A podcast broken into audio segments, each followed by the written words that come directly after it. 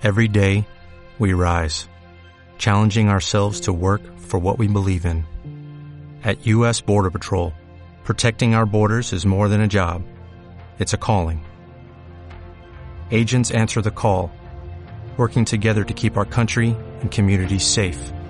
If you're ready for a new mission, join U.S. Border Patrol and go beyond. Learn more at cbp.gov/careers. ¿Cómo analizas los resultados en tus estrategias de marketing? ¿Cuáles son las herramientas que utilizas para tomar decisiones en la efectividad de tus inversiones? ¿Cuáles son los mejores criterios para seleccionar un indicador de desempeño? En Coworking Café tenemos algunas ideas.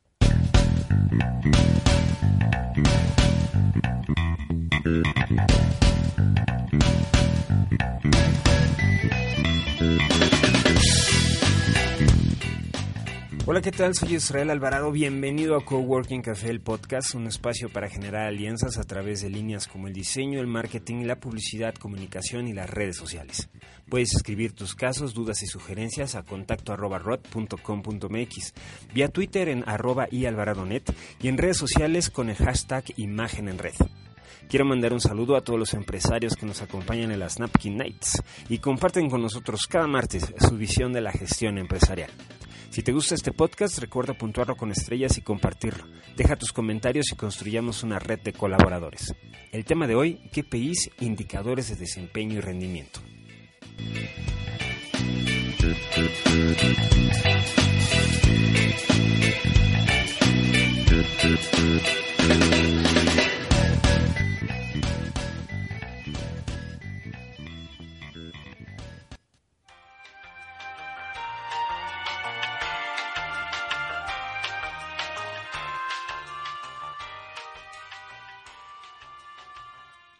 En el mundo del marketing digital y del social media estarás todo el día rodeado de mucha información y de amplia gama de datos.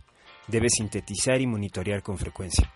Los KPIs o Key Performance Indicators es un indicador o medidor de desempeño y rendimiento. Te indica y cuantifica estadísticamente los resultados que has obtenido con base a los objetivos que hayas establecido en un periodo de tiempo y te auxiliarán a valorar tu estrategia, tus acciones y también cuando realices un historial de los procesos de tus campañas. Los KPIs en marketing te muestran métricas, parámetros que ayudan a medir tus objetivos para que puedas compararlos de manera periódica. Verifiques la evolución de tu estrategia y realices los cambios necesarios en, caso de que no estés consiguiendo los resultados que esperabas. ¿Cómo elegir un buen indicador? Existen dos puntos importantes. Uno, tener claro tu objetivo en un periodo de tiempo. Dos, llevar a cabo un tabulador SMART, inteligente en inglés. O sea, ser específico, tener en concreto y visualizar cómo se pueden relacionar los indicadores entre sí para tener resultados. Ser medible. Debe ser cuantificable en números, porcentajes, que puedas compararlos con otros datos en otra línea de tiempo o inversión. Alcanzable, de acuerdo a tu contexto, la historia de tu negocio o las experiencias previas para determinar el alcance de tus objetivos que sea relevante, cuál es el valor que se le va a otorgar a cada indicador para tomar decisiones, que sea medible en el tiempo, como en una línea de tiempo que ha ido evolucionando eh, tu idea, tu inversión, se pueden fijar los puntos en los que se van a analizar los avances y el progreso de la estrategia. Debes segmentar las diferentes formas y modelos de indicadores, por canal, por ubicación, por target. De ese modo conocerás mejor a tu consumidor y podrás realizar acciones concretas y rentabilizar tu inversión.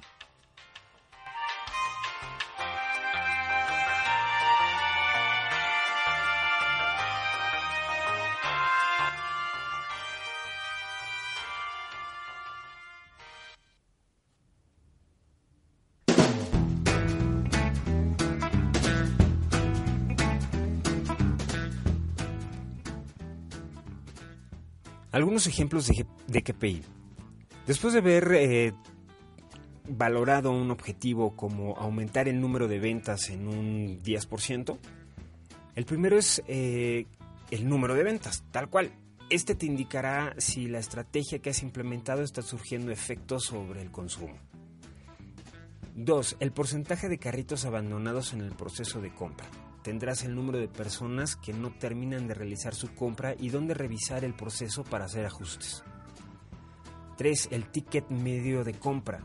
Cuantificando el gasto medio que realizan tus clientes podrás valorar posibles promociones para estimular la compra, como realizar promociones de venta cruzada o descuentos por volumen. 4. Número de clientes fidelizados. ¿Cuántos clientes han repetido su compra y la lealtad que existe hacia tu e-commerce? El 5. El costo de adquisición de un cliente. Te indicará cuál es la media de gasto que supone adquirir un nuevo cliente. 6. Lifetime Value. Para prever el, el, valor medio que supone un cliente para tu empresa mientras adquiere tus productos. 7. El tráfico en la web, orgánico y de pago. Este será uno de los indicadores base. Podrás conocer el volumen de visitas a tu web. Y 8. Tráfico de las redes sociales para valorar el impacto que están generando las campañas en los contenidos que estás compartiendo a través de tus perfiles.